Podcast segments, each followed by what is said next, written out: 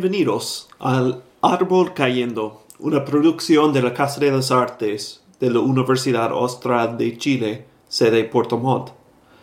Acabamos de escuchar un extracto de Hectareas de José Beltrán, interpretado por Alejandro Lavanderos en la flauta traversa.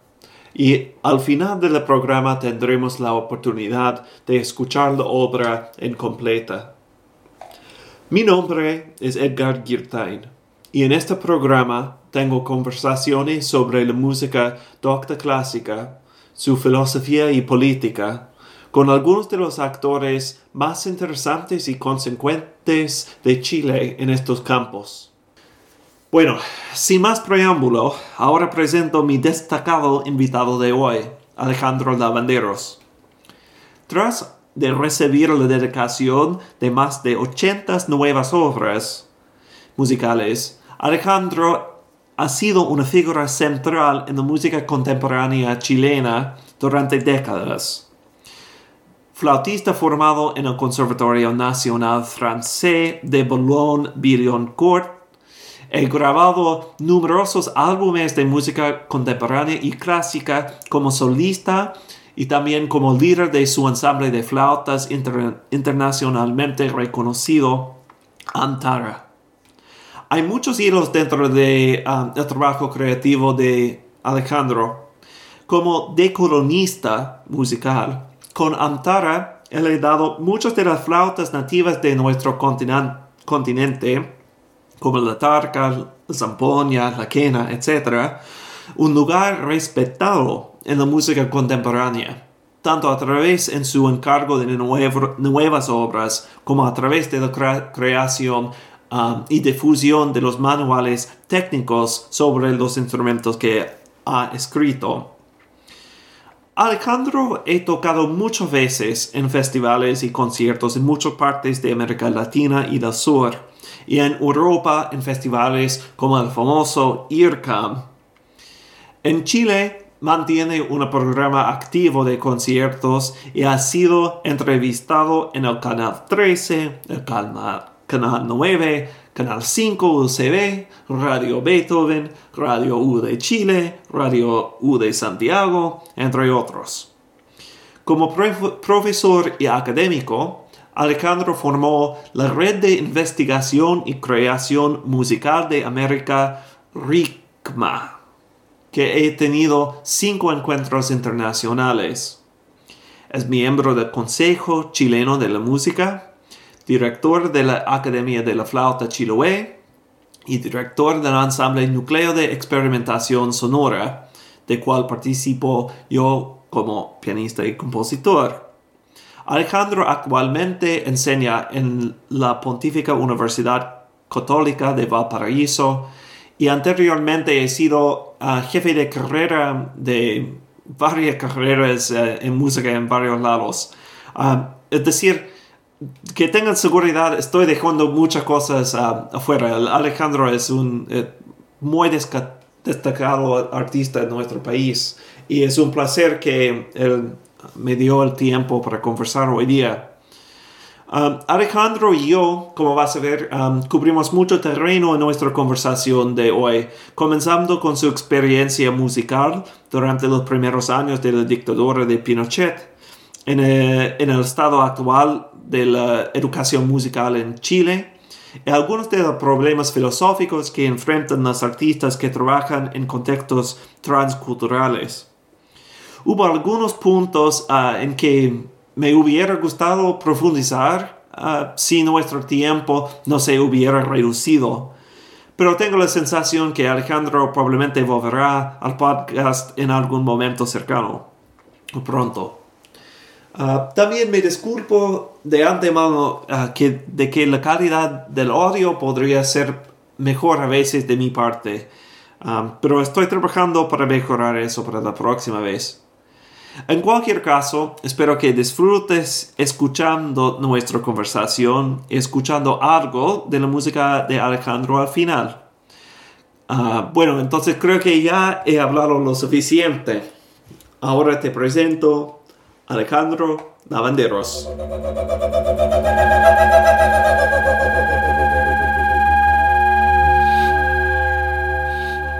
Hola.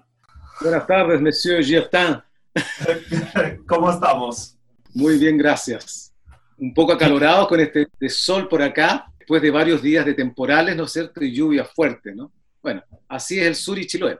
Claro, pero es lindo que de repente salió el sol ah, en la tarde hoy, hoy, día, que es muy raro este, en esta estación del año. Claro, se puede decir que es como una, una esperanza, ¿no es cierto?, por un futuro mejor.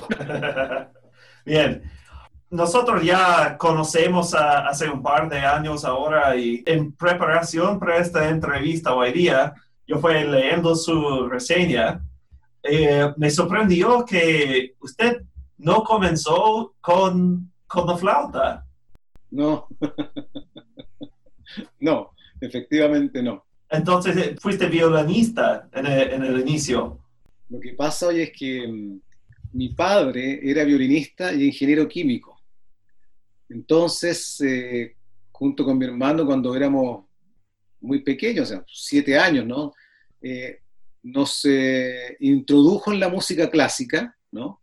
la música académica, si quieres tú, y evidentemente el primer instrumento que tomamos ambos fue violín, porque mi padre tocaba violín, pero además porque uno de los profesores de violín del conservatorio eh, eran amigos con él, con mi padre, entonces caímos directamente en las manos, ¿no es cierto?, de este profesor. Y así, en el caso mío, yo estudié cuatro años de violín, y después de ahí me fui, y no estudié más, digamos, quise estudiar flauta, pero más tarde, el violín como que lo dejé, ¿no es cierto?, de lado, y, bueno, y, coincidió con que además hubo grandes cambios también, ¿no es cierto?, en el país. Pues yo empecé con, con 8 años el violín, ¿no es cierto? Imagínate, a los 12, luego a los 14, 13 llegó el golpe de Estado. Entonces fue un, un cambio radical. Eh, y claro, y ahí yo, por un amigo también, en paralelo yo empecé a tocar los instrumentos tradicionales latinoamericanos, ¿no? La quena. Por ahí, por ahí me bajó, ¿no es cierto?, como quien diría, el, eh, interés por los instrumentos de viento, eh, y claro, muchos años después, ¿no es cierto?, eh, me daría cuenta que efectivamente la quena con la flauta traversa tienen un sistema de producción del sonido muy similar. En aquel entonces eran como dos culturas, dos, dos, dos mundos, ¿no es cierto?, que no se podían topar, eh, de manera tal de que mm, ese periodo fue complejo, puesto que el Conservatorio Nacional de Música, que era la Universidad de Chile en la época, en la época, ¿no es cierto?, de la dictadura, en los primeros años, un, eh, un, movimiento muy fuerte, ¿no es cierto?, contra todas estas tendencias, ¿no es cierto?, que veían en las músicas populares o en las músicas tradicionales elementos posibles de utilizar en la misma creación musical, ¿no? Entonces se volvió al, yo diría, al panorama más, em, más absurdo de entender de que la música académica era solamente una, ¿ah? el patrimonio musical centroeuropeo. Bueno, hay muchos temas aquí, pero por primero, un poquito porque soy extranjero, y también soy un poquito más joven, pero creo que también para mucha gente que va a escuchar eso, el impacto del golpe de Estado quizás no es tan aparente para, para nosotros. Ah, entonces, estoy curioso, um, aunque fuiste joven, ¿cómo fue el, el, cambio en el, en, en el, ambiente musical por, por, el, por el golpe de Estado? Mira, yo creo que esa, esa respuesta puede puede responderse, ¿no es cierto?, en función a, a muchas eh, opiniones, ¿no es cierto?, de, distintas personas de la época. Me refiero también no solamente a músicos, ¿ah? artistas en general y gente, ciudadanos de la calle, ¿no? Eh, y tal vez para nosotros en aquel entonces era más difícil porque éramos más pequeños, ¿no? Estamos hablando de un adolescente, preadolescente. De manera que uno mire el mundo de otra manera, ¿no? Claro, escuchábamos las, los, ¿no es cierto? las detonaciones, los balazos, las bombas, los gritos de torturas, qué sé yo, cerca de las casas, eh, pero claro, no, no, lo veías como algo que ocurriera dentro de tu escuela de música, ¿me entiendes? Entonces uno era inconsciente por, por los jóvenes. Sin embargo, después te ibas enterando, ¿no es cierto? Digo, después, uno o dos años más, ¿no? A los ya 16 años, estaba claro, ¿no es cierto?, lo que ocurría dentro de esas instituciones. Y te voy a contar una anécdota, que es bien especial. Eh, yo estudié historia en la Universidad de Chile, pedagogía en historia, ¿no? En el Instituto Pedagógico que todavía pertenecía a la Universidad de Chile, estaba hablando de 1978. Em, y luego me fui a Francia a estudiar flauta. Me retiré de historia y me fui a Francia. Y cuando volví, la primera vez que fue un año después, ¿no es cierto? Pasé como de vacaciones por acá. Fui al Conservatorio de la Universidad de Chile y me encontré ni más ni menos que el jefe de seguridad de aquel entonces del conservatorio había sido un, un ex alumno de historia de la Universidad de Chile que era eh, colaborador de la CNI, la, digamos, el equipo, ¿no es cierto?, de, inteligencia en esa época que tenía el gobierno, y que andaba con dos eh, guardaespaldas, te das cuenta, recorriendo el conservatorio. Eh, y en nuestra, en nuestra época, en la Universidad de Chile, participaba en las protestas callejeras, identificando a los alumnos, indicándolos con el dedo a, los agentes, ¿no es cierto?, de seguridad, y después esos alumnos eran torturados, ¿no es cierto?, con él, con él presente. Entonces, ese era el clima, si quieres tú, que se daba ahí. Eh, un, poco, un poco por eso es que uno rememora, ¿no es cierto?, con lo que ocurrió en el estallido social ahora, eh, eh, digamos, situaciones parecidas, aunque no son iguales, pero que son más dolorosas porque en esa época tú sabes que hubo un golpe de Estado y una dictadura. Hoy día se dice una democracia, pero que en el fondo uno ve que es una, es una situación muy especial, ¿ah? es como si hubiera una dictadura dentro de una democracia.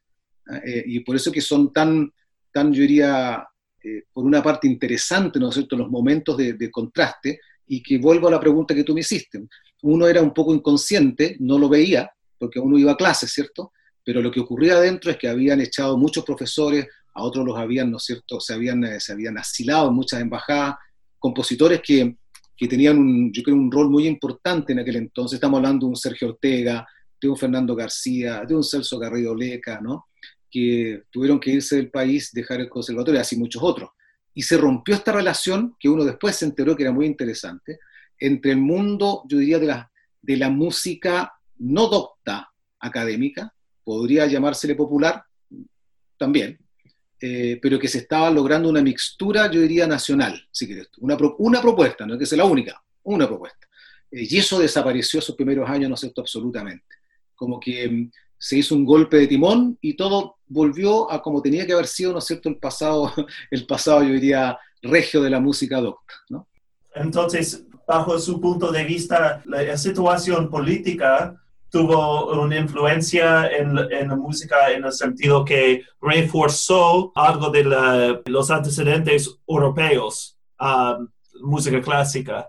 Sí, claro, por supuesto. Y fíjate que, mm, que a ver, hay, seguramente alumnos que esto ni siquiera se recuerdan, pero en, mi época eh, se llegó incluso a, las aberraciones como que eh, los alumnos incluso que hacían jazz, o cualquier persona que hiciera jazz dentro del conservatorio, fuera. No, era lo que había que hacer, ¿no? Entonces, es un periodo, ¿no es cierto?, uno, lo entiende, ¿no? En, este tipo de contrarrevoluciones, en los cuales vuelve a lo más retrógrado, ¿no es cierto?, tratando de hacer una suerte como de limpieza, una pureza, ¿no es cierto?, eh, incluso hasta étnica, uno podría decir en este caso cultural, de nada que se aproximara a lo que había sido ese periodo, ¿no es cierto?, de ascenso popular eh, que, se, digamos, que se consolidó con el gobierno de Salvador Allende. O sea, todo eso había que sencillamente estirparlo, ¿me entiendes? Em, bueno, tanto es así de que la música, la música, yo diría, la creación musical que se ligaba, ¿no es cierto?, a un, texto político, qué sé yo, ocupando formas musicales a lo mejor del, yo diría, de la cultura europea, ¿no es cierto?, eh, ocupando los instrumentos europeos y también los latinoamericanos, ¿no? Em, vivían yo diría, en las peñas. Las peñas eran pequeños recintos, ¿no es cierto?, donde se cantaba y se tocaba en los primeros años de la dictadura, ¿no?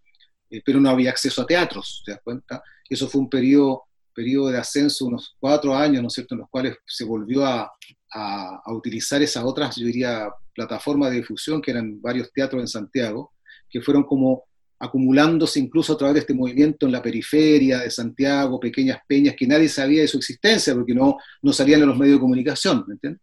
Entonces fue una red que se fue recomponiendo muy lentamente, con muchos problemas, y que mm, no tenía un paralelo en la universidad, y eso es bien interesante, fíjate, porque si bien es cierto, hoy día yo creo que hay un gran avance en eso, el modelo, mm, el modelo, ¿no es cierto?, de universidad de mercado, ha hecho de que tú tengas, como quien diría, entre comillas, ¿no es cierto?, muchas, muchas eh, especializaciones dentro de las universidades. Por ejemplo, aquellos que solamente toman la pedagogía en música, aquellos que, por ejemplo, se dedican al jazz, aquellos que toman música popular, aquellos que tienen, ¿no es cierto?, como que diría, lo más clásico docto, eh, y son como, como decirte, muchas carpetas, ¿me entiendes?, pero no encuentras un centro que agrupe, ¿no?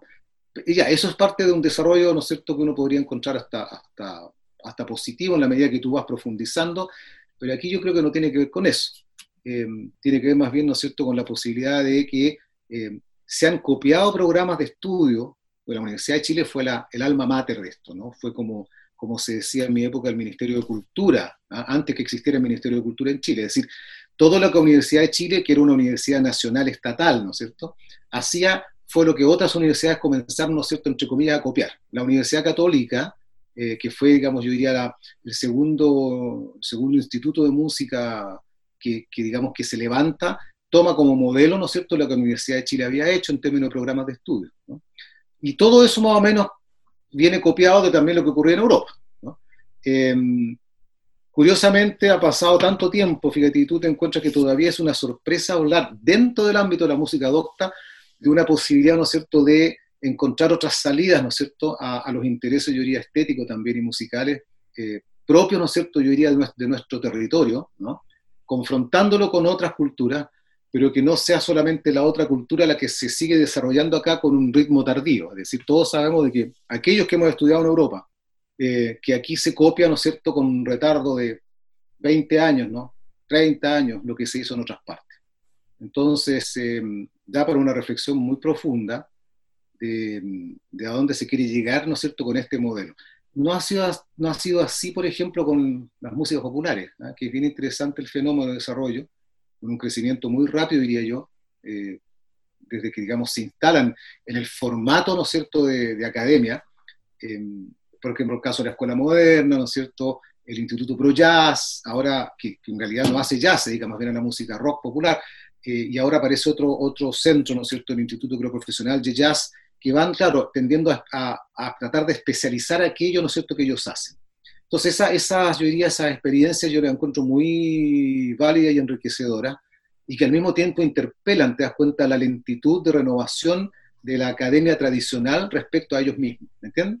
Eh, es, una, es un tema delicado, pesado, ¿ah? porque mm, a mí me ha tocado participar muchas veces en, en este tipo de, de encuentro, ¿no es cierto?, sobre la discusión de reformas, ¿no es cierto?, curriculares, eh, pedagógicas, qué sé yo, y, es curioso porque hay como una, una ¿cómo dijera yo?, una, una actitud como temerosa a los cambios, a proponer una salida distinta, como que si no eres em, aprobado por, entonces no lo puedes hacer.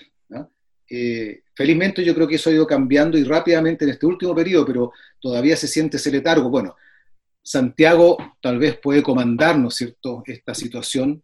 En provincia se da otra naturaleza y nosotros, donde estamos, que viene siendo, diría, como la periferia, periferia, ¿no es cierto? Eh, el caso tuyo que estaba en Puerto Montt, yo estoy en Chiloé, pero aquí en Chiloé no existe, no, no hay. Hay una sola, una sola escuela, ¿no es cierto?, en, en Castro, que se llama la Academia de Islas al Sur, pero que es un caso aparte, ¿me no, no, no tiene, ¿no es cierto?, yo diría todavía una, una definición propia en qué situación se encuentra en cuanto a la formación, ¿no es cierto?, académica, ¿no? Si es un ciclo elemental, si un ciclo medio, si atiende a un ciclo superior que no lo es, que las especializaciones, ¿no es cierto?, en la formación instrumental son, son pocas, quiero decir que apuntan un poco al modelo, ¿no es cierto?, de desarrollo de orquestas infantiles ¿ah? en, en las regiones. Claro, sobre el tema de, de, la educación musical en Chile, eso es un, gigante tópica y creo que ambos de nosotros estamos metidos ahí um, bastante. Um, pero sí, claro, uno de los, problemas que se caracteriza el, eh, el, el, sistema de educación musical en Chile es, la, la, falta de acceso, o, decir, la restricción de acceso a, a, ciertos Um, como partes de la población, por ejemplo, en, en los lugares especialmente rurales, como veas en, en, Chile, también en la provincia de Yanquihue, aquí en Puerto Montt. Um, pero es decir que la, el modelo de educación que, que, tiene Chile fue interesante porque es basado en, en un modelo europeo, ¿cierto? Este, comenzamos tocando instrumentos que son europeos, el, piano, el flauta, el violín, y aprendemos música um, que es eh, el himno de la alegría, que no hay música más europea que eso. Y yo encuentro, incluso en Estados Unidos hoy día, yo estoy haciendo mi doctorado y muchos de mis colegas allá son europeos. Y incluso la música contemporánea, como, como ves, hay, como la, la norma yo encuentro en la música contemporánea al menos está como fijada por qué está pasando en, en Europa, porque obvio todos los años la gente anda a Darmstadt, anda a IRCAM, y eso como um, es, muy interesante. Y, y, yo veo que en, su trabajo tú estás uh, trabajando un poquito um, afuera de este corriente, estás intentando con el, con el grupo Antara, con los instrumentos nativos o los instrumentos andinos. Y hay un corriente de eso que es bastante fuerte en Chile, creo.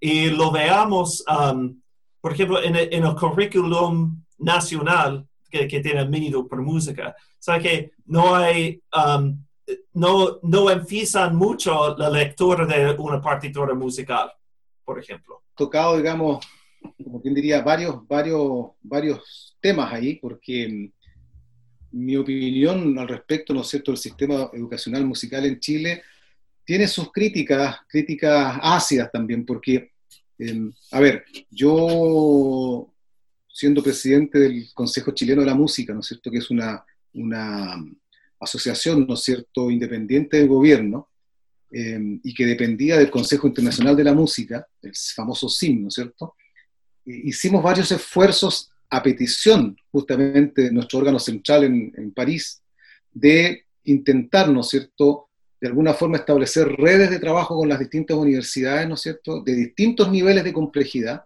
digo, universidades, institutos profesionales, escuelas de música, academias, conservatorios, etcétera, ¿no? para establecer, si querés tú, algún marco común de trabajo.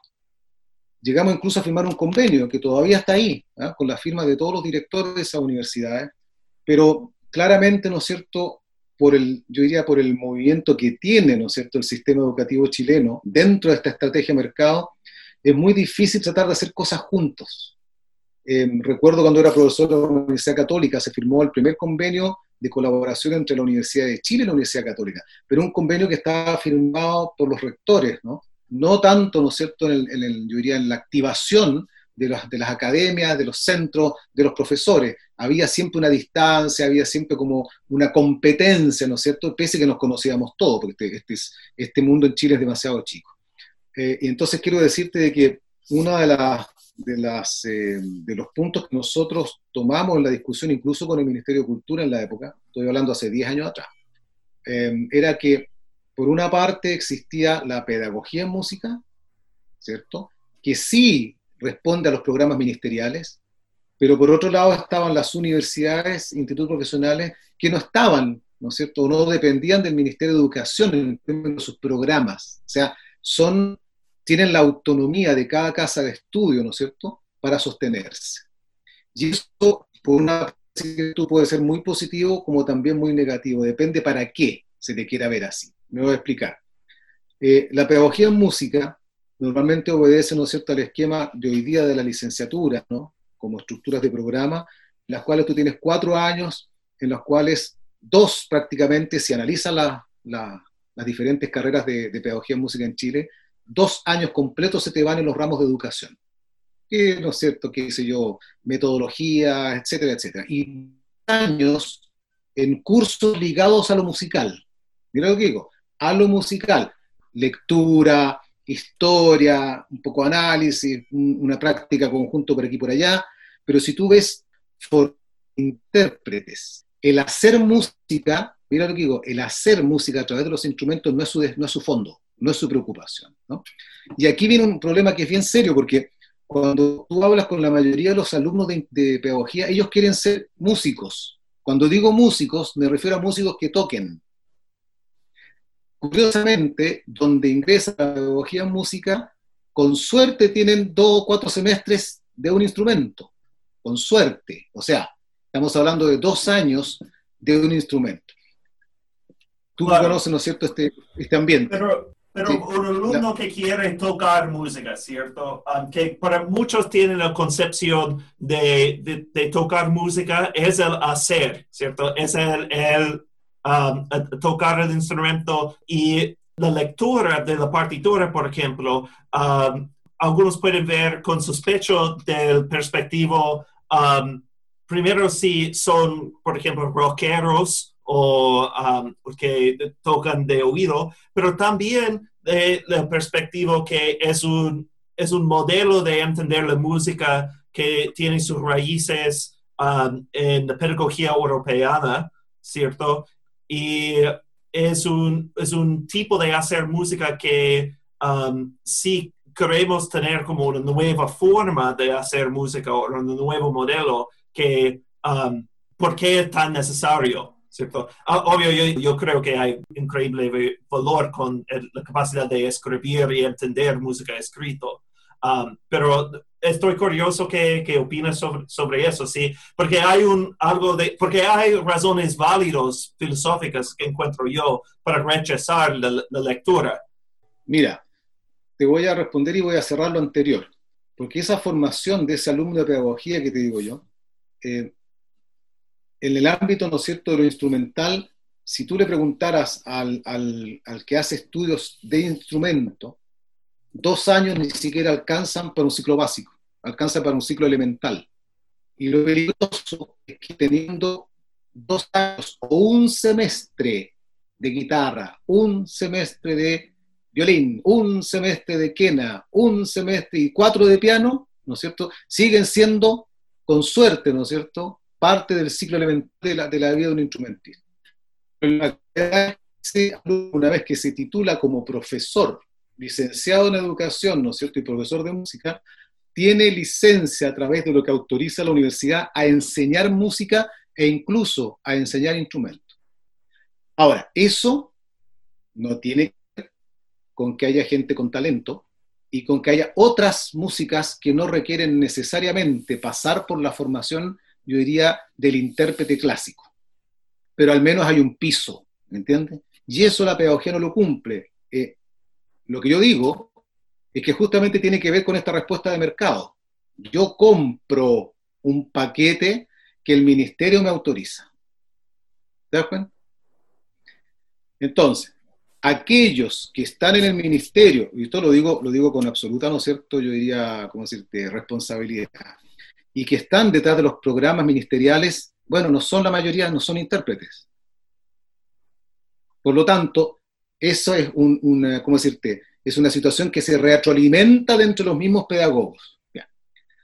Por otra parte, los del sistema, ¿no es cierto?, donde están las universidades con intérpretes, compositores, musicólogos, curiosamente no entran los grados técnicos que son tan importantes para la escala, ¿no es cierto?, de producción de la música, ¿no? Ingenieros de sonido, técnicos de sala, que son importantísimos, etc. Em, estos, estos otros tampoco tienen, si que tú, un, programa, hoy día se está atendiendo a eso un poco más en algunas, no todos aprobados, ¿no? en las cuales se, se atiende a la especificidad de lo que tú estás estudiando. Nuestro programa básico era, como quien diría, de la Universidad de Chile, está tomado para que todos los que ingresan aquí se les mete a todos juntos, ¿no es cierto? Y de ahí, cuando están en algún momento, se especializan. ¿no? En otros países, en otra cultura, se especializan desde la base. Por ejemplo, música de cámara o práctica conjunto. Se tiene ya en el segundo año del estudio instrumental hasta que termina su estudio en el décimo año. ¿Me entiendes? Bueno, no vamos a entrar, podemos estar aquí días y días hablando de esto, ¿no? Pero es evidente que hay una, hay una falta, ¿no es cierto? Cuando tú miras el ciclo elemental de los estudios en Chile, en música, porque aquí hay un problema serio. El pedagogo en música pasa directamente a la universidad. No existe un preuniversitario musical.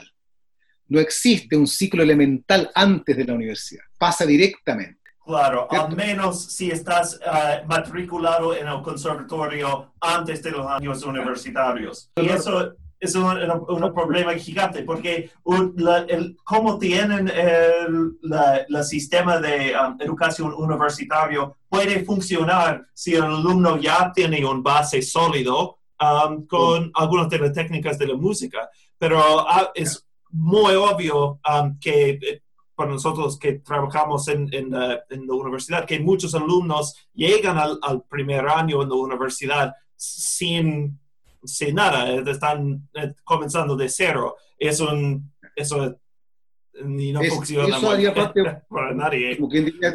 de, un desorden formativo, pero que lo, que lo acepta el sistema, ¿me entiendes? Entonces es muy, es muy complejo porque tú vas teniendo como diferentes niveles dentro de un, ámbito que se supone que es superior. ¿ah? Em, eh, voy a volver al tema de lo que tú me decías de la escritura, pero dame un segundo, porque yo, fíjate, encuentro como, es que lo encuentro impensable nomás, de que se pueda entrar a estudiar musicología sin tener ningún estudio musical. O sea, lo encuentro sencillamente, o sea, ¿cómo yo podría entrar, por ejemplo, al ciclo superior eh, o universitario a estudiar ingeniería si no hice nunca matemáticas antes? ¿Cómo puedo entrar a estudiar composición si nunca estudié música antes? ¿Me entiendes? O sea, algo raro ocurre ahí. podríamos ir, a la, podríamos ir al menos a algunos aspectos históricos, te das cuenta del por qué eso ocurrió en Chile. Porque antes la Universidad de Chile tenía un propedéutico, vale decir, para entrar a estudiar composición tú tenías que hacer dos o tres años previos, que es lo que un ciclo básico normal, o sea, cualquier otro país lo plantearía así, ¿no? No, no es el caso chileno. Entonces, por eso digo que aquí hay una distorsión completa de los estudios musicales y, por ejemplo, no, no existe, eh, voy a decir no existe, lo voy a aclarar, no existe la formación de profesores de instrumento. Ya, ahí hay, puede que haya caminos, ¿me entiendes? algunos dirán, eh, no es necesario que sea todavía intérprete, ¿no es cierto?, titulado. Eh, uno entiende, yo entiendo la pedagogía como un posgrado, si quieres tú, o un postítulo, ¿no? Y otros dirán, no, aquellos que no sirvieron, escúchame bien esto, aquellos que no sirvieron para instrumentistas que sean profesores. Es una situación que se da. Eh, pero si tú te das cuenta, al final del día, como se dice, ninguna institución ha levantado la pedagogía instrumental. Y yo creo que hay un porqué sobre eso. La Universidad de Talca lo hizo, pero yo creo que ahí hay un, hay un tema que habría que discutir, porque tengo entendido por ellos mismos, ¿no es cierto?, por sus propios estudiantes, de que tú entras incluso al ciclo universitario instrumental sin requerir de estudios previos. Es decir, haces una licenciatura de cuatro años, sales con un grado y un título, ¿no es cierto?, profesional de instrumentista con cuatro años de formación, o cinco, con el título. Bueno, ¿y qué pasa con los cinco años, seis o siete previos? No importa. Entonces, ¿quién controla eso en este país? ¿Por qué razón? Porque no hay, un ministerio detrás que ordene este cuento, ¿me entiendes? En la parte de la composición, en parte de la musicología y en parte de la interpretación, nadie lo hace. Nosotros lo propusimos en aquel entonces, ¿no es cierto?, como Consejo Chileno de la Música, al Ministerio de la Cultura, que por qué no era el Ministerio de la Cultura el que abordaba, ¿no es cierto?, esta área y colocaba un orden. ¿Por qué razón? Porque el Ministerio de Cultura chileno en gran parte se basó del formato francés, porque trabajaron, yo los conocía personalmente, eh, miembros, ¿no es cierto?, de que trabajaron en el gobierno francés, ¿no es cierto?, en, los institutos culturales, y luego los llamaron como asesores a la construcción de este Ministerio de Cultura.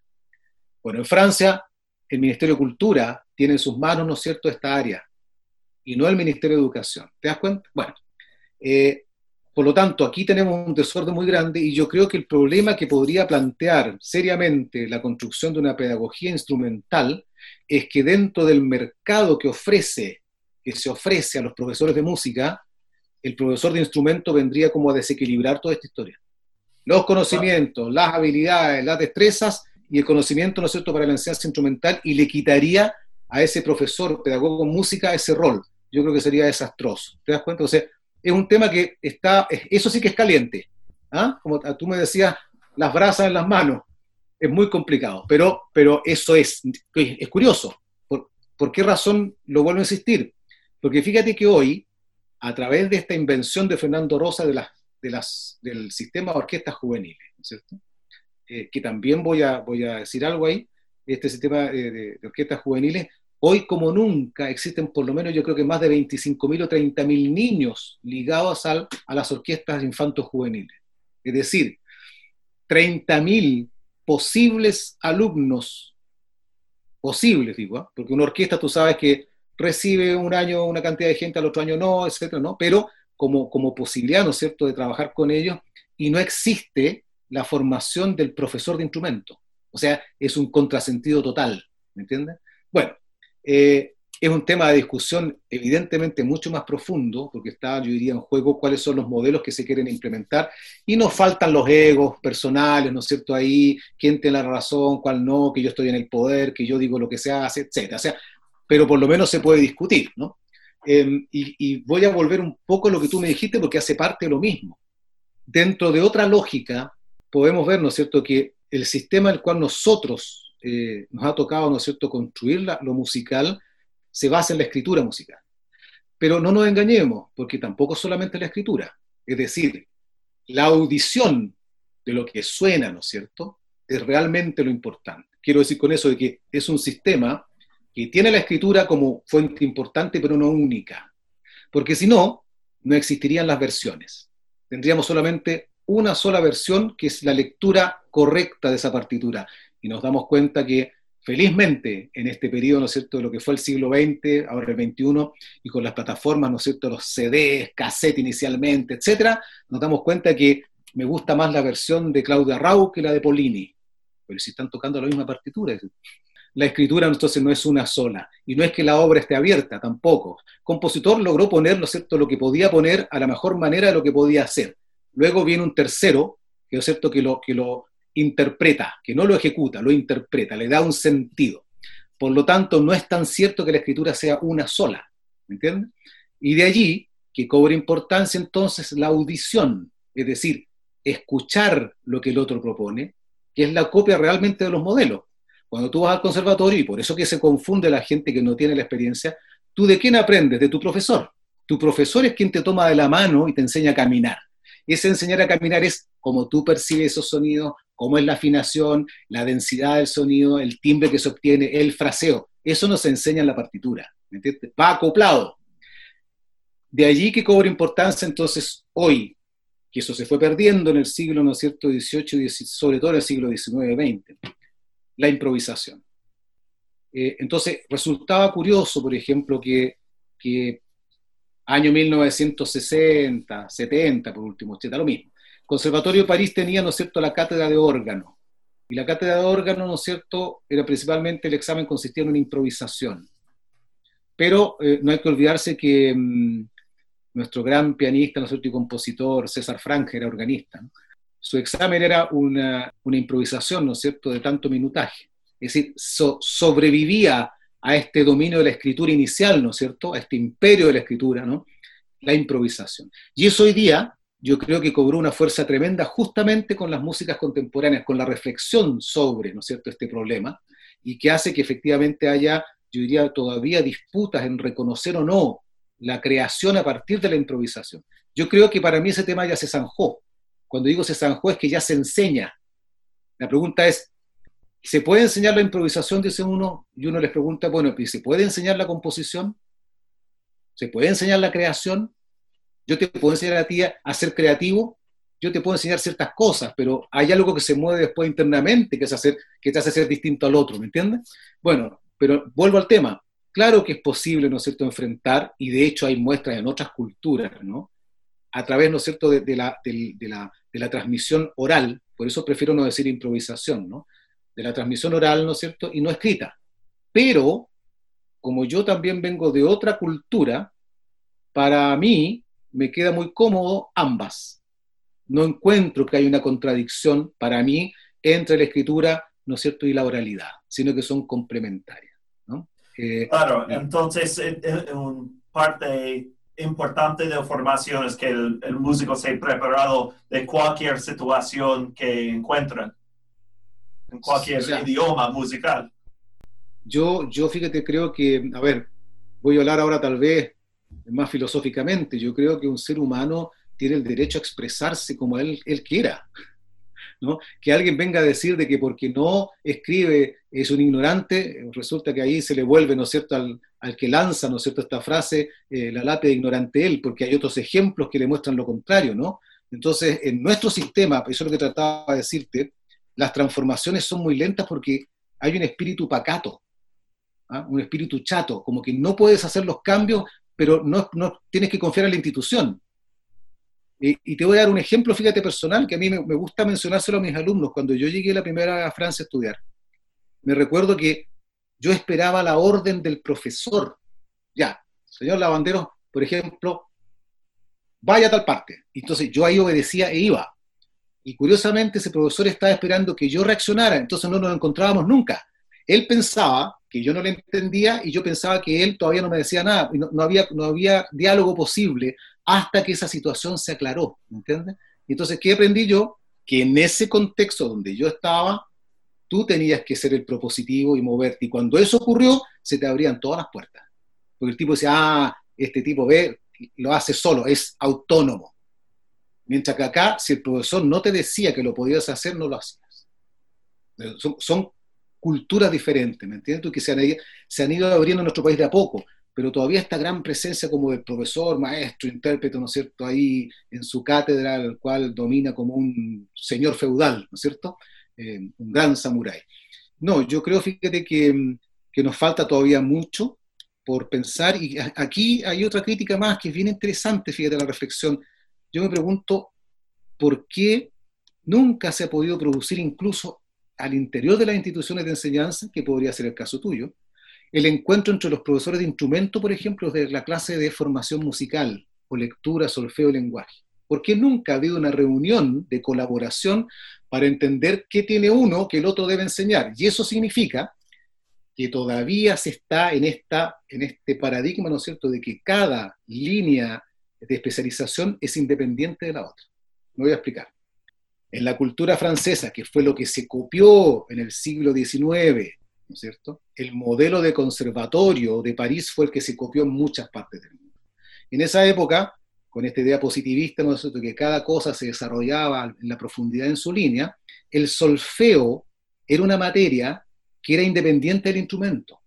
Es decir, yo podía ser un, un no sé, un genio del solfeo, pero un, instrumentista mediocre no están relacionadas necesariamente las dos, ¿me entiendes? Entonces existía el premio en solfeo.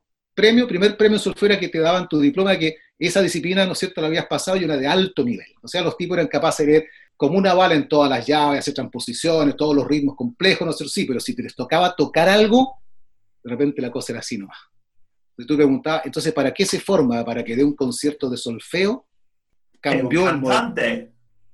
Eh, no, pero, es otra historia, pero, pero, pero el modelo cambió justamente en la, época que me tocó llegar a mí, en la, década del 80, hubo un cambio radical y se dejó de llamar solfeo la disciplina, pasó a llamarse formación musical, que comprendía subdisciplinas, ¿no es cierto? Por ejemplo, estaba la lectura solfeo, estaba el análisis, ¿no es cierto? Estaba metido también el coro, estaba metido el dictado musical, estaba metido, ¿no es cierto?, en, ¿cómo llaman ellos?, audición dirigida, ¿entiendes? Entonces la idea era contextualizar el periodo, las obras, ¿no es cierto? La, construcción de estas, además del lenguaje, el solfeo lo que estaba hecho, o sea, la constitución de la materia misma. La bueno, eso fue un cambio que produjeron ellos.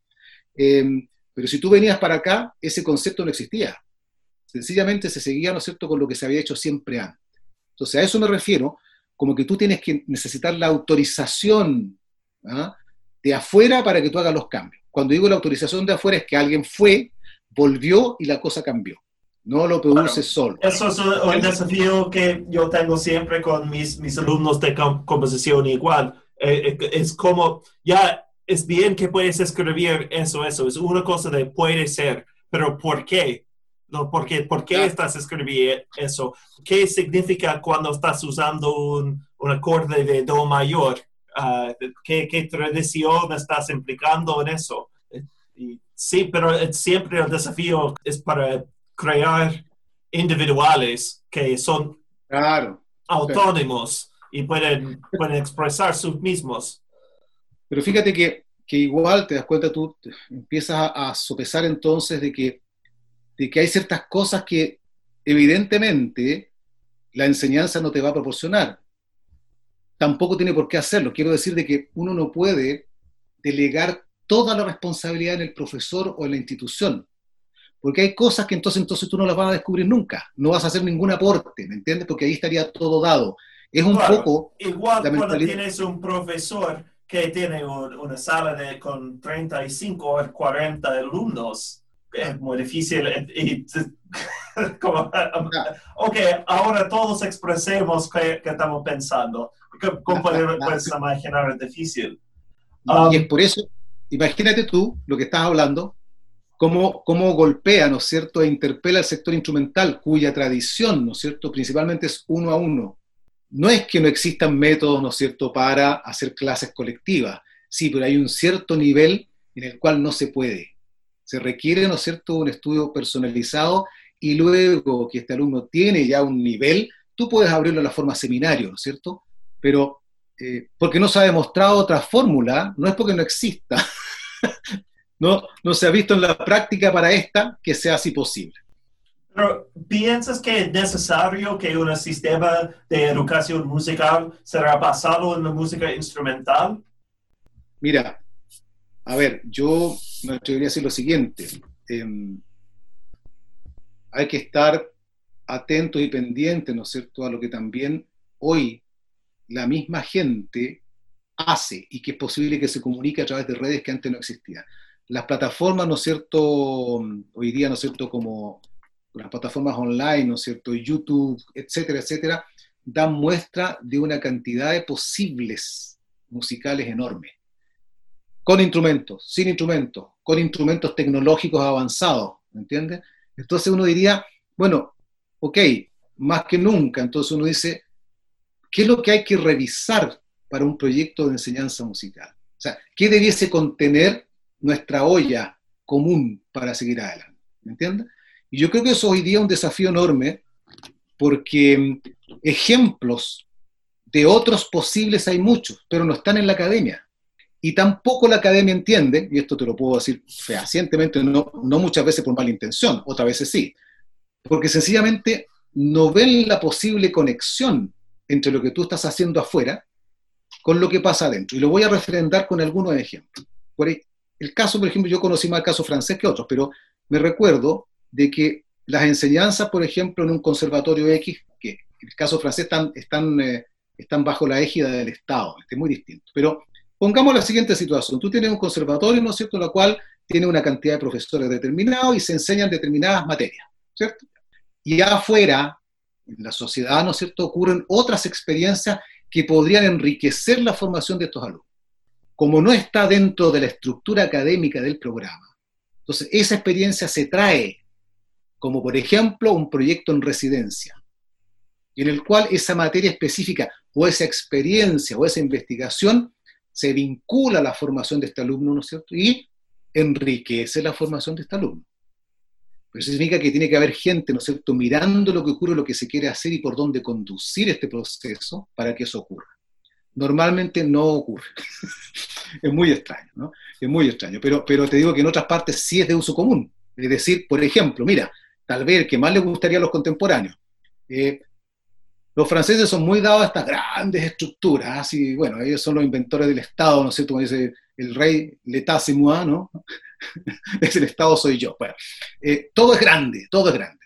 Entonces ellos hacen su ciudad de la música. Y la ciudad de la música, ¿no es cierto?, es una tremenda, yo diría, eh, plataforma, ¿no es cierto?, de, metros cuadrados, en los cuales tú tienes al Conservatorio de París, tienes a la ópera cercana ahí, tienes a, ¿cómo se llama esto?, a, a, la, ¿cómo se llama?, el Museo, ¿no es cierto?, de la música, y le faltó poco al IRCAM, pero ya estaba construido, si no se lo habrían llevado para allá. Pero como no se lo pudieron llevar, tenían al intercontemporáneo ensayando, ¿no es cierto?, ahí en la Ciudad de la Música. ¿Y cuál fue la lógica? Bueno, esa experiencia regada por ese grupo de punta, de los cuales tardíamente fueron profesores del Conservatorio de París, ¿no es cierto?, no necesariamente podían pasar todo lo que ahí se aprendía en, las cátedras del conservatorio, por lo tanto, ligaron, ¿no es cierto?, algunas de esas actividades a lo que el ensamble intercontemporáneo hacía. Es decir, que ese alumno profesor tenga la posibilidad, ¿no es cierto?, de conocer lo que allí está haciendo y de practicar aquellas músicas que no tienen de repente cabida por tiempo dentro de la lógica de los programas, ¿me entiendes? Entonces, cuando tú miras el caso nuestro es diferente, porque hay, una, hay un elemento que mucha gente desconoce, ¿ah? em, la existencia de un proyecto instrumental en Francia que allá fue muy conocido, que se llamaba el ensamble L'Itinéraire, el itinerario, el itinerante, l'itinéraire. Y ese proyecto, cuando tú lees de qué se trataba, es sorprendente porque en gran parte tiene base antara en él también. Ellos tenían la panoplia de los instrumentos occidentales y por otra parte aquellos instrumentos no occidentales, pero que aportaban riqueza tanto en el ámbito tímbrico como en el ámbito, ¿no cierto?, de, lo perceptivo que de ahí venía, de la gestualidad musical, ¿no cierto?, de, yo diría, de la construcción sonora y de la propia experiencia, ¿no es cierto?, que eso genera, ensamblado con los instrumentos occidentales. Eso el intercontemporáneo no lo tenía el de Boulez. Mira que notable el caso. Entonces, ¿por qué lo menciono? Porque, claro, aquí la, música contemporánea es, es, es una, cosa aparte de la música docta, es como una subdisciplina de, de la música docta. Y te lo digo por qué, porque quien fuera el profesor mío, Peri Bartó, ¿no es cierto?, que era como el Júpiter, ¿no es cierto?, de la flauta contemporánea. Si uno mira desde fuera, vería sus libros hoy día. El libro para aprender flauta, técnicas contemporáneas del instrumento, etc. Sí, pero no conocen, ¿no es cierto?, desde dónde surge esa necesidad, ¿no es cierto?, de llegar a esas publicaciones, por último. Artaud estudió shakuhachi el mismo, flauta japonesa. El show vietnamita, que es una suerte de órgano de boca, ¿no? Son experiencias tímbricas sonoras porque le interesaban las flautas también como fenómeno sonoro, ¿no? Y entonces, cuando uno se coloca en esa perspectiva, que es una perspectiva, yo diría, efectivamente de la mentalidad siglo XX, de lo llamado la modernidad y la contemporaneidad, la curiosidad por el descubrimiento de lo otro, ¿no es cierto? Bueno, esas llamadas técnicas contemporáneas que los norteamericanos a través de Robert Dick le llamaron las técnicas extendidas, ¿no? En Francia se llamó y se conoció como técnicas contemporáneas de ejecución. Y muchas de ellas no eran europeas, eran extraeuropeas por ejemplo, el sonido eólico venía principalmente, ¿no es cierto?, del, del, sonido shakuhachi japonés, ¿no es cierto?, que se transfiere la técnica, ¿no es cierto?, a la flauta traversa y se prueba en sus distintas tesituras y luego en los distintos instrumentos, ¿no es cierto?, como el pico, la flauta baja, flauta en sol. Lo que da, ¿no es cierto?, cuerpo posterior a estos manuales de ejecución y que sirven como ladrillo de estructura de las obras, ¿no es cierto?, contemporáneas. Bueno, eh, ¿por qué lo digo? Porque en el caso de Antara, la misma experiencia, ¿no es cierto? De hecho, Peri Bartó fue parte del proyecto Antara, miembro del proyecto Antara, como también fue parte de Gilles Otón, etnomusicología, etc. Y entonces, ¿qué ocurrió? De que nosotros hicimos ese trabajo en instrumentos tradicionales porque acá no nos parecía raro la sonoridad de una zampoña, no nos parecía rara la sonoridad de una tarca, era parte de nuestra cultura, ¿me entiendes? De nuestra cultura auditiva, sonora. ¿ah? Eh, por lo tanto, si a ti te decían, transfiere ese sonido a la flauta traversa, bueno, uno buscaba la posibilidad de que eso existiera, y existía. Estaba haciendo un trabajo de lo que hoy día se llamaría investigación artística, que no es musicología. ¿eh? Esa es otra historia. Bueno, esos pasos, ¿no es cierto?, llevaron a que nosotros construyéramos nuestros manuales para decirle a los compositores, hoy día llevamos, Edgar, más de 85 obras compuestas entre compositores chilenos y extranjeros decirle que nosotros lo que presentábamos como oferta sonora eran todos estos timbres. Y usted como compositor vea qué le interesa de esto. Pero no que me diga, no, yo compongo para flauta traversa, porque la flauta traversa es la flauta. Pero entonces, eh, para ti la, música, el, sonido es inocente. Es decir, no, no, para nada. No, en absoluto, en absoluto. Yo uno toma una, toma una posición y uno dice, ¿por qué yo tendría, a ver, pero ¿por qué por, por ser, a ver, como ser humano, ¿por qué no me podría gustar, por ejemplo, el sonido de un bansuri de la India? Porque soy chileno, porque somos, no sé, occidentales. O sea, ese, ese criterio para mí no tiene pies ni cabeza. Tal vez venga la sociedad chilena pacata, no sé, tu chata, es otra historia, ¿no? Pero si tú te paras en, otro, en otra parte, confluye todo. Y una de las gracias, ¿no es cierto?, que tenía este, entre comillas, cosmopolitismo, por ejemplo, en el caso de París, es que en París estaba todo. O sea, ibas a un restaurante, tenía restaurantes de la India, de Mongolia, de China, del norte, del sur, del este, de Japón, de Egipto, de, México, de Perú, todo. Eh, un poco la, oferta de lo que la cultura humana hacía, entre comillas.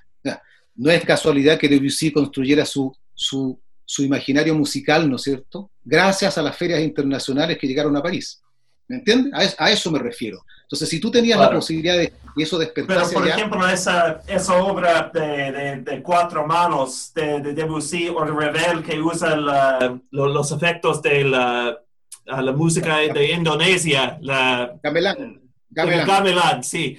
Um, eh, eso es, eh, es fue dentro de una, una época donde para ellos fue normal que pueden llamar un estereotipo para involucrar un sentimiento o un sentido del otro, del, um, de, la exótica, del extranjero, ¿cierto?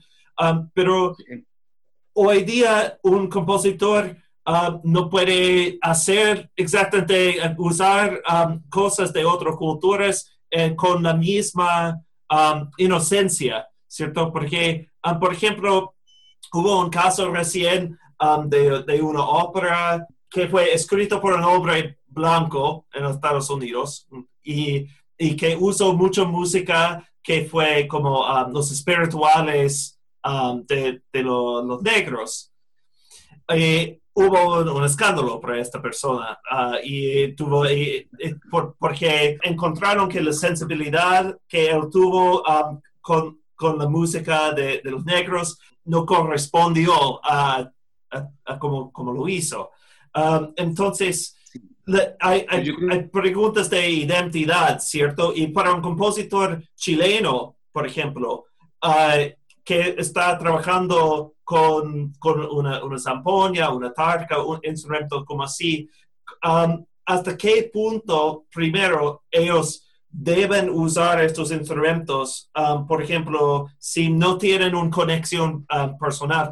Por ejemplo, si yo uso música de indígenas de, de, Estados Unidos en mi música, uh, ya puedo decir soy estadounidense, pero obvio, yo no tengo nada de, vínculo con los pueblos indígenas, aparte que, que, un interés musical. Étnicamente, culturalmente, yo no soy afiliado con ellos. Entonces, si yo usé, yo personalmente, dado la, gigante um, plato de opciones que hay con la música, yo personalmente no haría tocar este sabor particular. Um, por, ah, por decir, no, no de miedo, pero por, por, el respeto, que yo no haría querer de tratar irrespetuosamente algo que es ajeno de, de, mí mismo, ¿cierto? Pero para el, un chileno hoy día, encuentro que los compositores tienen mucho, hay muchas preguntas aquí, porque, porque ¿qué es la identidad de, de un compositor individual chileno? Qué significa cuando usan una, una tarca en una composición. Um, ¿Qué es el base?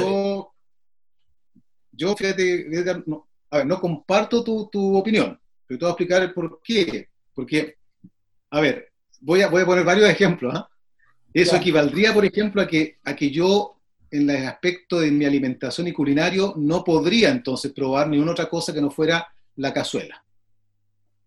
Porque sería una falta de respeto comer el plato del otro. No, no, yo creo que no. Ah, es, más, pero es, no solamente... ok, pero mira, es una cosa para comerlo y cuando alguien preparó. Pero si tú preparaste una cazuela o usaste elementos de cazuela en su propio plato y decir, ah, eso es una cazuela. O sea, yo te, yo te, podría, te podría asegurar que hay cientos de ejemplos en los cuales el que vino, el que vino después cocinó mejor el plato. no, no está en el que lo hace por antonomasia. Trato de decirte que también es un elemento, ¿no es cierto?, como quien diría, de aplicación de la objetividad en este cuento. No, totalmente subjetivo. Pero eh, te lo quise llevar al ámbito de la comida porque es más simple. Es como si dijera, no, usted no puede cocinar en su casa, por ejemplo, el plato japonés. ¿Y por qué no? Porque va a traicionar su cultura y su identidad. No, yo creo que no. Ahora, yo puedo aprender a cocinarlo muy bien y tal vez superar al que lo hizo, tal vez. Pero yo creo que el objetivo no está en la competencia si lo quiero superar, sino en aprender sobre ese, porque es lo que tú me dices el plato no es el comer, es la cultura de lo que hay detrás, ¿me entiendes? Eso es hacerse parte del intercambio y del diálogo. Y te voy a poner algunos ejemplos. Mira, eh, la ópera, una de las más conocidas, Carmen, no la escribió en español, y ocurre en España, ¿no es cierto? Y todo el mundo, ¿no es cierto?, la asocia con España, al punto de que es más española que lo español.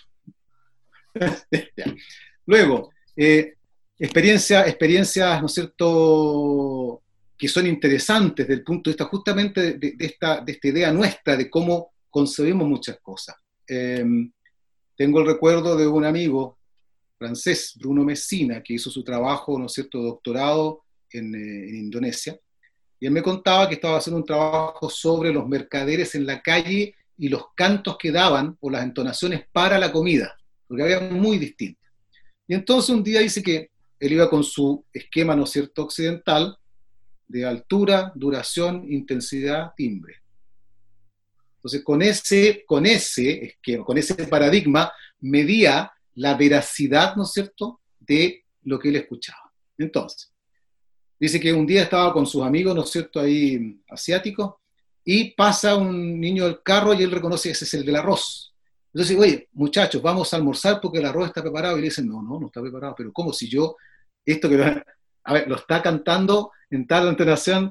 No, pero no es, porque tenía que ver más bien con el timbre en que se decía y no con la entonación de los otros parámetros. ¿Me entiendo, no? Entonces, ejemplos de eso hay muchos, ¿no? Hay uno incluso que habla de, de otro etnomusicólogo que va a, a Medio Oriente, ¿no es cierto? Y ve una flauta Ney y hace probar varias al intérprete, y el intérprete probaba de distintos tamaños, y le decía que era la misma flauta. El otro decía, pero ¿cómo va a ser la misma si esta es más chica, esta es más...? Es que no era el problema del tamaño. Imagínate para nosotros, estamos viendo tesitura, ¿no es cierto? No, era el problema del timbre, era el mismo para él. Entonces, uno no lo logra entender, porque estamos en, en, en, paradigmas distintos, y por eso yo insisto, yo creo que el tema no es si yo puedo o no puedo, porque algo me lo impide, es cultural. Esa es tu frontera, justamente. Esas son las fronteras que hay que, hay que romper. Ahora, sí, sí, con respeto, ¿no es cierto?, a no hacer de esto una, mercancía en el cual a mí me sirve para yo ganar dinero. Va a estar siempre presente y posible lo que tú estabas diciendo. Yo creo que hay gente, Edgar, que, que son malintencionadas, malintencionadas de, partida, ¿me entiendes o no? Eh, y otros que a lo mejor cometen un error. Pero pero indiscutiblemente que eso puede ocurrir, eh, ocurre, y no, no es por eso, ¿no es cierto?, que, entonces no deberíamos hacer nada en virtud de mantener una suerte como de virginidad o pureza, ¿me entiendes? Porque la pregunta que tú hiciste es bien, es bien interesante y compleja, es decir, imagínate en ese caso, nosotros somos culturas jóvenes, Estados Unidos es una cultura joven. Tenemos, tenemos elementos de cultura milenarias, ¿no es cierto?, en, nuestros continentes. Sí, pero que, que dado, ¿no es cierto?, la colonización de América, la conquista y luego la colonización, este originario, ¿no es cierto?, fue relegado, fue vencido, ¿no es cierto?, había que sacarlo. Eh, y se instala, ¿no es cierto?, esta otra vertiente europea, ¿no? Eh, y, se, y se va, como cierto?, adueñando de esto lentamente, y finalmente se transforma como hoy en día en el dueño de este espacio cultural y simbólico, no solamente, no solamente del territorio físico, ¿no? Eh, y echa al otro al lado. Y lo integra en la medida, ¿no es cierto?, en que le sirve para cumplir algunos trabajos, ¿no es cierto?, para aumentar su riqueza, pero lo desconoce culturalmente. Entonces, eh, yo creo que lo que nosotros estamos hablando como Antara en este caso, es decir, que el traer la voz entre comillas, de aquellos que no pueden decirlo acá, es muy importante porque yo personalmente, no quiero mezclar al resto de la gente, ¿no es cierto?, del, equipo, pero yo aprendo con ellos, aprendo en la lectura, aprendo en el interés por esto, profundizo en esto otro. Antes no lo habría hecho nunca porque no estaba en esta dinámica. ¿Me entiendes? Entonces, si yo mantengo la posición de que no voy a salirme de esta identidad, entre comillas, ¿no es cierto? Anda a buscarla, pero no la encuentres nunca. no la encuentres nunca. Porque hacia atrás no la tenemos. ¿Me entiendes? si yo construyo un árbol genealógico, debería decir de que mis antepasados se van a España y a lo mejor quizás de dónde vienen. Entonces tendría que ir a buscar a lo mejor a Marruecos, pero no mires América. ¿Por qué no puedo mirar América? ¿Quién me lo impide? ¿Quién me impide, por ejemplo, la experiencia que tuvimos nosotros desde chicos, muy jóvenes, ¿no es cierto?, en tocar los instrumentos esto es muy interesante porque tú como instrumentista lo, debes entender bien. Eh, un, artesano, un constructor de instrumentos, no le importa si es finlandés, si es chino, es japonés. Si toca el instrumento bien, se siente motivado porque su instrumento cobra valor, ¿no es cierto? Y entiende que algo pasa ahí. Bueno, si nosotros tocamos esos instrumentos como el charango, la quena, qué sé yo, y los, mejores eh, artesanos de la época te pasaban su instrumento y los mejores para que los tocara, entonces tú te preguntabas, bueno, pues si yo soy chileno, no debería tocar un instrumento que es boliviano, o sea, estás cayendo en un nacionalismo chato total, ¿me entiendes? Eh, no, existe dueño para eso. Y a eso me refiero yo con esto, que el no conocer América significa que nuestras propias casas de estudio, en lo musical, ¿no es cierto? En el ámbito de lo instrumental, tienes que estar ligado solamente al repertorio europeo. Y para eso baste con ver los programas de estudio, qué porcentaje de obras americanas existen en la enseñanza instrumental chilena. No hablemos de la música contemporánea. ¿Cuántas obras contemporáneas existen en los programas instrumentales en porcentaje, ¿no es cierto?, que den cuenta del trabajo sobre esa música, así como ocurre en música de cámara, qué porcentaje de obras latinoamericanas contemporáneas se trabaja y te das cuenta, ¿no es cierto?, que estamos realmente en un debe total, ¿no? Por lo tanto, eh, pienso que a, mí me, gusta, me gustaría, te das cuenta, entender de que, de que no solamente uno estudia el instrumento como, como si fuera un, ¿cómo decirte? un hiperespecialista, ¿no es cierto?, del gatillo la pistola, ¿no? No, yo fíjate, veo que, por ejemplo, la arqueología, la antropología, la sociología, la etnografía, la etnología, como quieran decirle, ¿no es cierto? Las ciencias se van mezclando, la epistemología, ¿no es cierto? La parte del trabajo físico, me refiero a las artes físicas, ¿no? Hacen parte de la vida de un ser humano y no tienen por qué verse con esta idea ya de un paradigma pasado, ¿no? De que solamente, solamente y únicamente tienes derecho a hacer esto y no el resto. Entonces no voy a aprender nunca más nada del otro porque no voy a tener acceso, porque no puedo llegar, porque no hay cosas. ¿ah? Em, piensa tú que en el ámbito instrumental de lo americano, este es el continente de las flautas.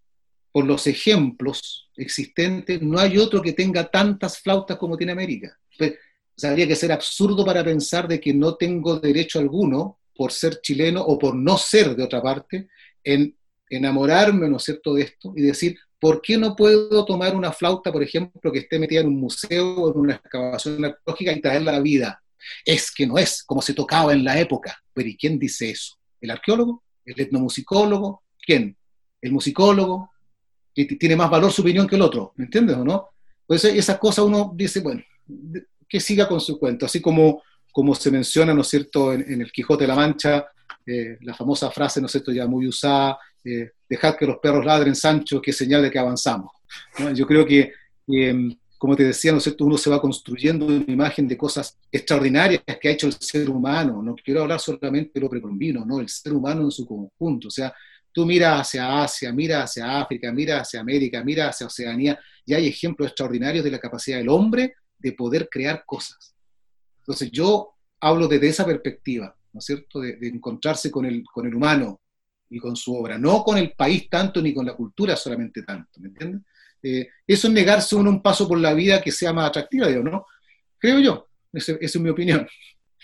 Sí, en, general estoy de acuerdo contigo, pero es, es un tema muy interesante y creo que para mí yo veo que hay, hay más, más preguntas allí que respuestas, um, por, porque cada caso es distinto, pero sin embargo hay hay, por ejemplo, si alguien me, me preguntó a tocar algo satánico adentro de una iglesia, yo no, no puedo hacerlo por, por, no sé, por, por gusto, o, um, pero, pero ese es el, peligro que cuando se mezcla con culturas y cosas que son ajenas, que es posible usar los elementos en una manera que es sacrilegio, sin querer, ¿cierto?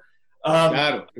Entonces, eh, creo que hay, hay una cierta responsabilidad de sabiduría que tiene el artista cuando está involucrando con otra cosa para tratar las la cosas con respeto, pero donde, donde se, se va la línea, uh, tiene que decisión de cada uno y tiene que vivir con las consecuencias, buenos o malos.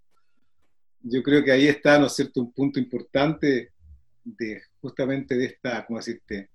De esta capacidad, ¿no es cierto?, de cada cual de entender esa responsabilidad, ¿me entiendes?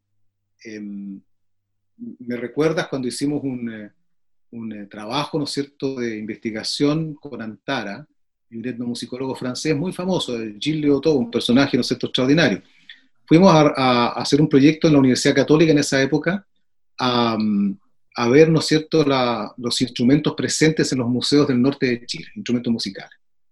Que habíamos seguido, ¿no es cierto?, la bibliografía de otros anteriores, de otros investigadores anteriores, principalmente antropólogos, ¿no? Que habían eh, eh, hecho, si quieres tú, una, una suerte de mapeo de instrumentos presentes en las colecciones y que luego nos dimos cuenta que algunos no eran instrumentos musicales tampoco. Pero la lógica, por ejemplo, el antropólogo era que él trabajaba principalmente solo, ¿no?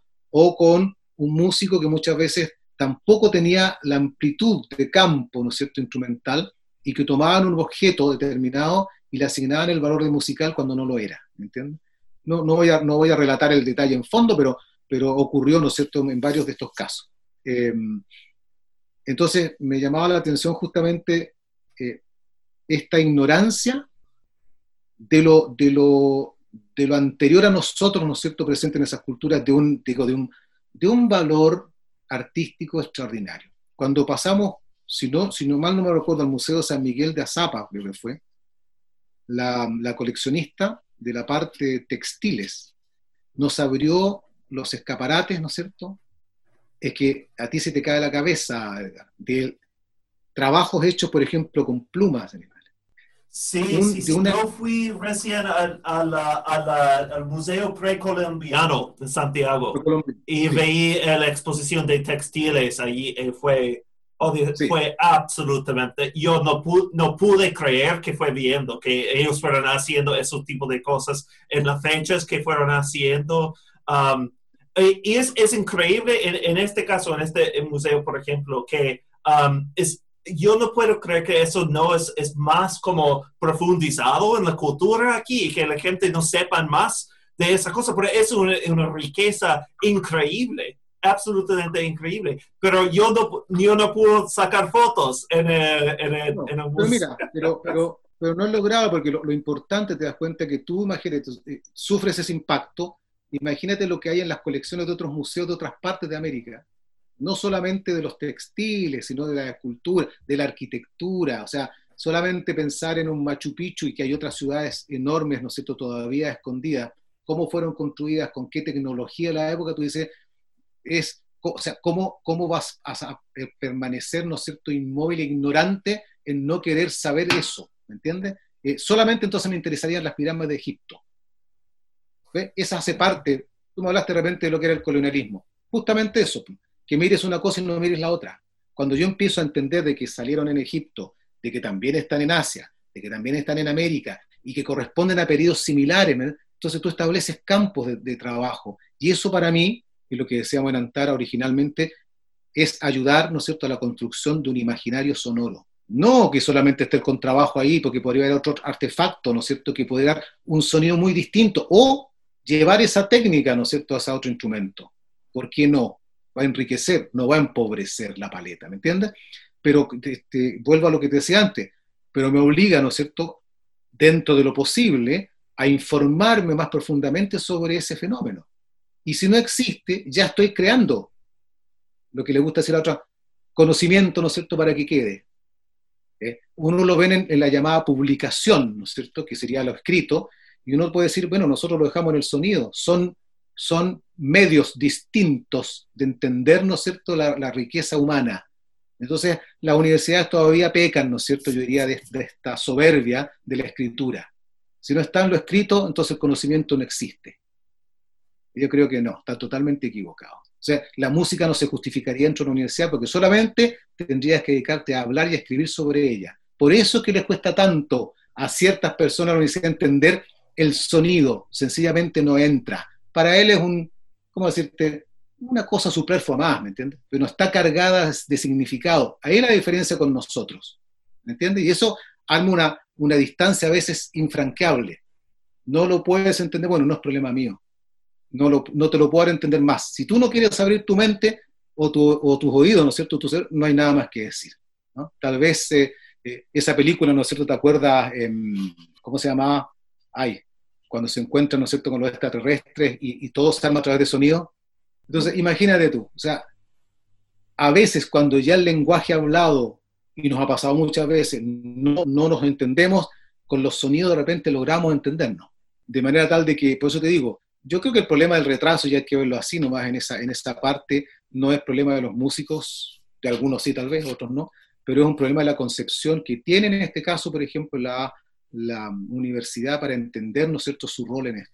Claro, ese es, el capitalismo ha sido metido en la música por mucho tiempo. La música es una comodidad y lo entendemos bajo de un modelo económico y las universidades funcionan como así pero obvio, la música es algo que es un, es un campo que está mucho más amplio como así. Su, su valor principal es que es algo que es, no es económico. Es, pero, pero ahí estamos alcanzando eso, otra, otro tema de conversación que puede durar. Pero, muy, es muy interesante porque mm, la situación actual, ¿no es cierto?, con la pandemia está siendo visible lo que tú estás mencionando. Es decir, el puro valor económico demuestra que nos está llevando a la muerte de miles de chilenos. Así de simple. Así como en Estados Unidos llevan ustedes miles de muertos porque hay que salvar la economía, o sea, a este modelo económico no le importa cuántos deban morir, ¿no es cierto?, con tal de sostener esa misma maquinaria. Pero cuando se encierran en sus casas, oye, vean por favor películas, vean series, escuchen música, tienen Netflix, tienen Spotify, tienen toda la tecnología con las artes dando vuelta, ¿no es cierto?, pero no tiene valor. Ahora, tú sabes que eso, también es, bastante específico porque aquel que lee, ¿no es cierto?, los, los, eh, los informes, ¿no es cierto?, económicos, sabe muy bien que la música es la tercera, la tercera economía en términos de venta. Sabe muy bien que son nueve miles de millones de millones. Entonces, hablar tan Tú puedes ver el tamaño de mi, departamento, creo. Por eso te digo, porque, porque eso demuestra, demuestra en el fondo una ignorancia supina sobre eso. Es decir, imagínate, si llegamos a esto, dirías que armas representan, ¿no es cierto?, la primera venta mundial, medicamentos la segunda, ¿no la música está como la tercera o cuarta, imagínate. Entonces decir que no tiene para esto valor económico, por favor, por algo son dueños de las radios, por algo son dueños de los medios de comunicación. ¿ah? Em, yo no sabía, está una, una, una cosa en regulación, de que la transmisión, por ejemplo, de una obra tuya, a través de, las plataformas online, ¿no, no paga derecho a autor, porque no está regulado el campo. Depende en, el, depende en, la plataforma que se, se usa, pero... Pero, pero, no, hay, no hay como que tú dices acá, voy a usar la obra de Edgar Giltán, el de sociedad, por ejemplo, a la cual tú perteneces, te cobra inmediatamente. Pero también, en todo caso, los derechos que pagan son muy bajos. Pueden decir que... Pero, pero también es porque alcanza... Es, pero eso es un, es un como dicen en, inglés, un, cuchillo que tiene dos filas, corta en ambas direcciones. Ah, porque, por un lado, uh, gano un poquito de plata por la gente en, no sé, Suiza que están escuchando mi, trío, pero, um, y no es mucha plata, pero igual es gente que no habrían escuchar en ninguna manera. Y, pero son, son campos que incluso hablando de esto, ¿no es cierto?, ya hasta en la formación, de, ¿no es cierto?, de los, de los estudiantes, em, son desconocidos. Mucha gente no tiene idea de esto. Digamos, hay como un lado, una, una romantización, ¿no es cierto?, del estudio de la música como que es un ser todavía del 1800, ¿no? Eh, rodeado de una obra, ¿no es cierto?, así como quien diría, entre media mística, bohemia, ¿no? Eh, atractivo, ¿no? Eh, pero que no, no, no produce plata. bueno, desafortunadamente me gustaría seguir conversando. obvio, creo que nosotros podemos conversar como si para horas y horas, ah, pero creo que tenemos que dejar un otro, otra entrevista por ahí. Yo, tengo que, yo tengo que buscar a mi hija, está esperando en el jardín. No, eso es urgente. Ya.